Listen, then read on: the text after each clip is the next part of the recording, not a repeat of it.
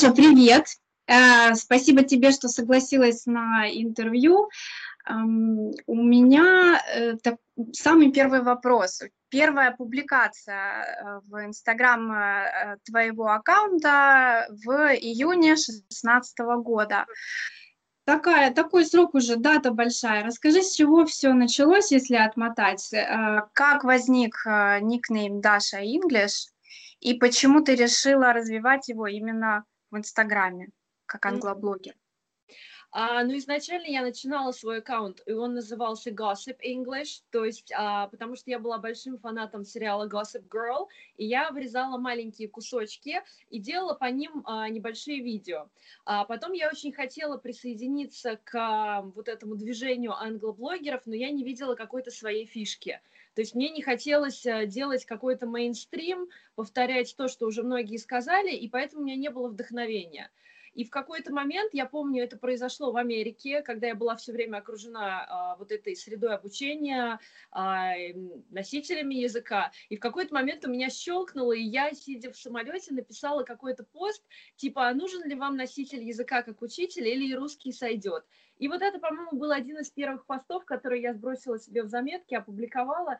Сейчас я смотрю, понимаю, что, ну, конечно, слабоватенько, но для начала ничего. Ага, вот как раз у меня следующий вопрос подоспел. Э, ну, слушай, реально много англоблогеров в интернете на сегодня, можно сказать, не побояться слова, развелось. Угу. В чем фишка твоего блога? Он достаточно крупный, значит, у него что-то есть. Как, на твой взгляд, это... Эм, какова эта фишка, на твой взгляд? В чем она? Ну, я скажу о тех моментах, которые мне кажутся мне присущие моему блогу, да, я не буду говорить, что меня это отличает от кого-то, а то вроде что получается я Д'Артаньян, а все остальные, ну так себе, поэтому, ну, а, из своих ключевых особенностей, во-первых, я считаю, что это компетентность, потому что я очень много трачу времени и денег на свое образование, и, безусловно, люди это видят, потому что даже если у людей не очень большой уровень, а, все равно чувствуется, чувствуется, как я реагирую на какие-то вопросы, ну, то есть люди понимают, что, может быть, быть, я знаю хотя бы где-то частично, о чем я говорю. И второй момент, то, что у меня, я думаю, что есть свой голос. А, то есть меня часто спрашивают, а, кого из а, других блогеров я смотрю, в частности, из англоблогеров.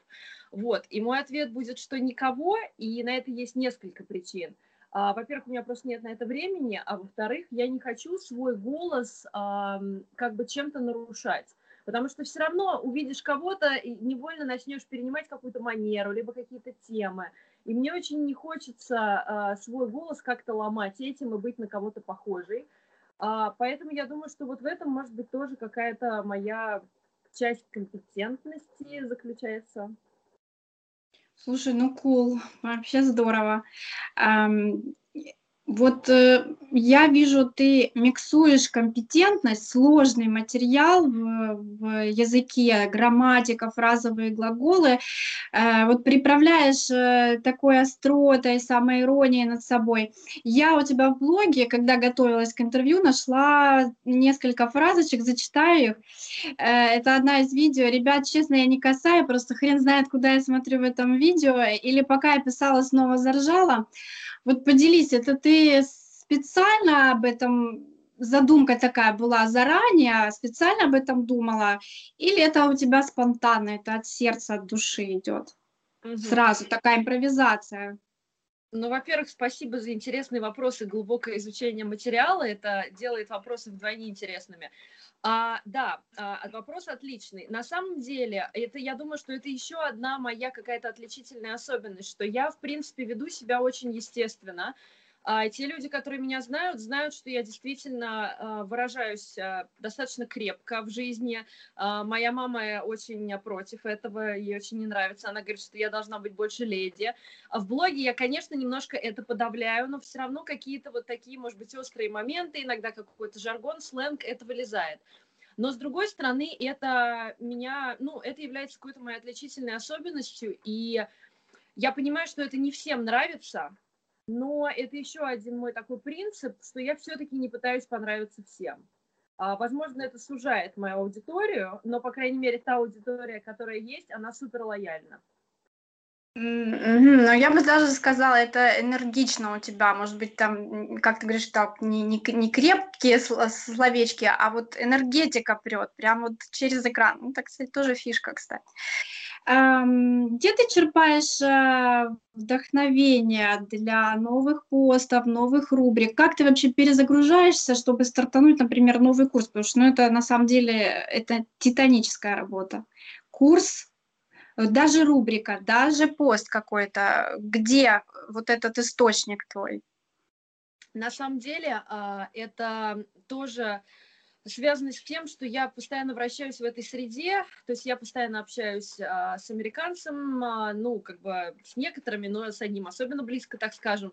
Вот, плюс, поскольку я училась в Америке, когда я там училась, то эм, нам давали какие-то материалы, какие-то видео, то есть когда ты все время этим окружен, и плюс тебе очень нравится это дело, и сама я постоянно в этом, какие-то сериалы, учебники, то ты везде видишь материал для блога это в какой-то степени навык. Это как а, блогер, который пишет о лайфстайле, везде вижу, видит инфоповод. Да, вот как сейчас а, популярная тема, что там Гага, Купер, Шейк, вот это все. И уже все, кто могли, об этом написали. Потому что хороший блогер, он сразу видит, да, где, где самое сладенькое зарыто. Вот абсолютно так же рождается мое вдохновение. Когда я пыталась сделать э, это более упорядоченно, составлять интеллект-карты, да, где я пишу тематику, оттуда там вот эти вот рожки, да, и расписываю темы. У меня хранятся тонны этих интеллект-карт, но я не открыла их ни разу с тех пор, как я их написала, потому что это все рождается очень-очень спонтанно. Но как только я э, сбавляю темп и как бы немножечко ухожу в какой-то кокон, вдохновение тоже пропадает. Но это логично. Вообще все, кто пишет, говорят, что чтобы было вдохновение, надо работать. Оно редко, когда вот у тебя прям свалилось, и ты что-то написал. Вот логично, когда ты составляла интеллект-карты, ты много работала, много читала. Тебе уже легко на поле боя, импровизация, вот оно выстреливает как на духу, как будто оно всегда было, ну оно и было в тебе, просто оно ждало своего времени, скажем так. А какие рубрики наиболее популярные, вот аудитория за них голосует, и почему? Вот даже если со стороны аудитории подумать, с, с, свое мнение. Безусловно, самое популярное это видео, потому что, в общем-то, за видео и настоящее, и будущее. А здесь, я думаю, понятно почему, потому что никому не нравится читать вот эти опусы Толстого, всем нравится. Пришел, за секунду посмотрел, особенно если какая-нибудь очень такая красивая, харизматичная преподавашечка, ну, я не только о себя, а обо всех, кто снимает видео, да, а, то, естественно, глазу приятно. А вторая рубрика – это любого типа подборки. В частности, когда я писала о самых популярных сериалах, это были очень-очень рейтинговые посты. Здесь тоже понятно, потому что все любят добавить в закладочки что-нибудь полезное и потом забыть об этом навсегда. А, и третье – это, наверное, а, топ ошибок русских, потому что я все эти ошибки беру самые такие сочненькие, анализирую свою десятилетнюю работу с учениками – да, потому что mm-hmm. очень часто ошибки пишут достаточно такие, ну, типа, сказать he have неправильно, да, ну, спасибо большое, что просветили. Да, да, да. Здесь надо все-таки искать что-то такое вот сочненькое, чтобы человек прочитал и подумал, что точно, я же все время так говорю, надо перестать. Вот, и я очень стараюсь вот это все систематизировать и находить самые такие болевые точки учеников. Да, это да, это правда. Если находишь решение задачи, то выстреливает. Ам, вот если говорить э, глазу приятно, зацеплюсь за предыдущую фразу. Ты записываешь видосы. Вот с какого дубля ты себе нравишься, и ты реально выкладываешь, что вот ты знаешь, это, это здорово. С какого раза получается? Или это сразу? Или это с сотого? Ну, скажем так, не нравлюсь ни с какого, но я с этим уже смирилась, потому что перфекционизм очень сильно мешает в работе. Я пишу все одним дублем. А, безусловно, очень часто там есть матерные вставки, когда я спотыкаюсь, а дальше я выдаю нецензурную фразу, и потом я иду дальше, и потом я это все вырезаю. То есть, если посмотреть мои видео, видно, что иногда там очень так нарезано сильно. А, иногда просто раз села и записала дублем, но я никогда не переснимаю, потому что я начинаю злиться, меня начинает все раздражать еще больше, и в итоге все, все, все идет не так. Поэтому один дубль. Один дубль. Угу, интересно. А, у тебя есть опыт э, марафонов. Это популярная штука по всему интернету, соцсетям. У тебя специфика из последнего, то, что я знаю, это грамматика английского языка и фразовые глаголы. Э, кстати, хотела, подумываю, фразовые глаголы попробовать для себя, что-то рефрешап, как говорится. Эм, вот в чем основная трудность их, самая такая большая болевая боль? Mm-hmm. И второй тут же вопрос э, в компоновке. Затея оправдывает себя с точки зрения денег, бизнеса? Угу. А, да, грамматика долгое время была моей фишкой. Сейчас вот недавно запустила с коллегой аудирование. Это была самая большая боль, если говорить о боли. А на самом деле, лично для меня нет а, какой-то боли в этом. А, там просто много работы. Если говорить для начинающих, а, в чем может быть боль, что очень тяжело а, организовать все процессы потому что иногда э, Google Classroom начинает барахлить, да, или любая система, которую используешь. Кому-то не доходят письма, кто-то говорит, что, боже мой, где видео, я ничего не вижу, заходя в виртуальный кабинет, где эти видео находятся. То есть ты как бы пытаешься вот это все уладить, и это как бы too much, да. Mm-hmm. Поэтому для тех, кто только начинает, нужно начинать все очень заранее, потому что все шаги не предусмотришь. Но для меня сейчас никаких проблем, просто я понимаю, что чтобы получить результат, надо как бы много для этого сделать. И второй вопрос относительно финансовой оправданности. А для меня это более чем оправдано, потому что у меня очень большие наборы на все эти курсы. Ну, скажем, они большие с размером моей аудитории. Я понимаю, что можно набрать не 200 человек, а 2000, но имея аудиторию 35 тысяч, это, ну, чисто физически невозможно. Но а, я поняла, что такой простой вывод, что учить 100 человек за раз гораздо выгоднее, чем одного. Поэтому да, это затея более чем себя оправдывает. Ну, это э, командная работа э, или же все сама? Или все-таки ты уже привыкла делегировать?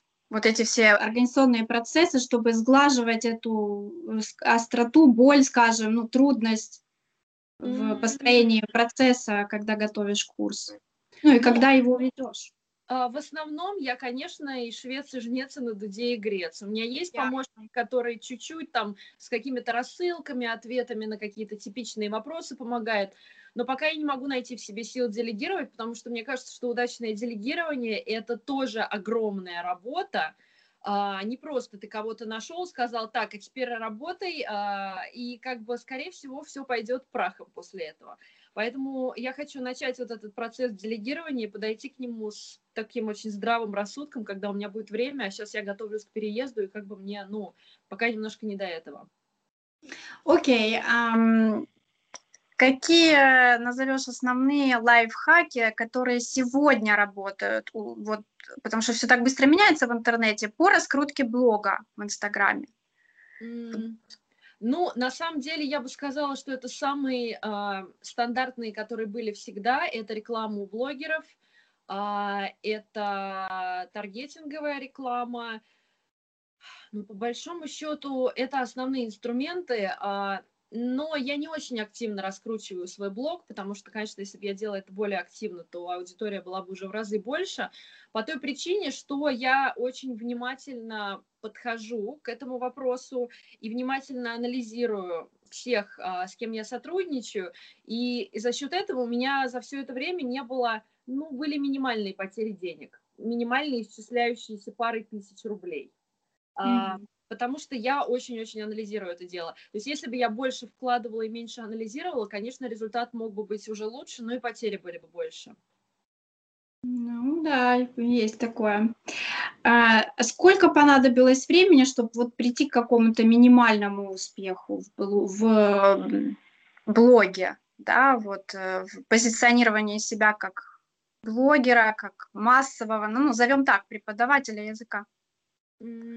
На самом деле, мне кажется, пару месяцев, потому что, насколько я не помню точно, а, когда был мой первый пост, вот этот про носителей, то, что я говорила в начале, но, по-моему, это было в Америке где-то в середине года или, ну, может быть, ближе к началу я начинала так вяленько своего этого мертвого ослика, свой аккаунт пытаться распинать.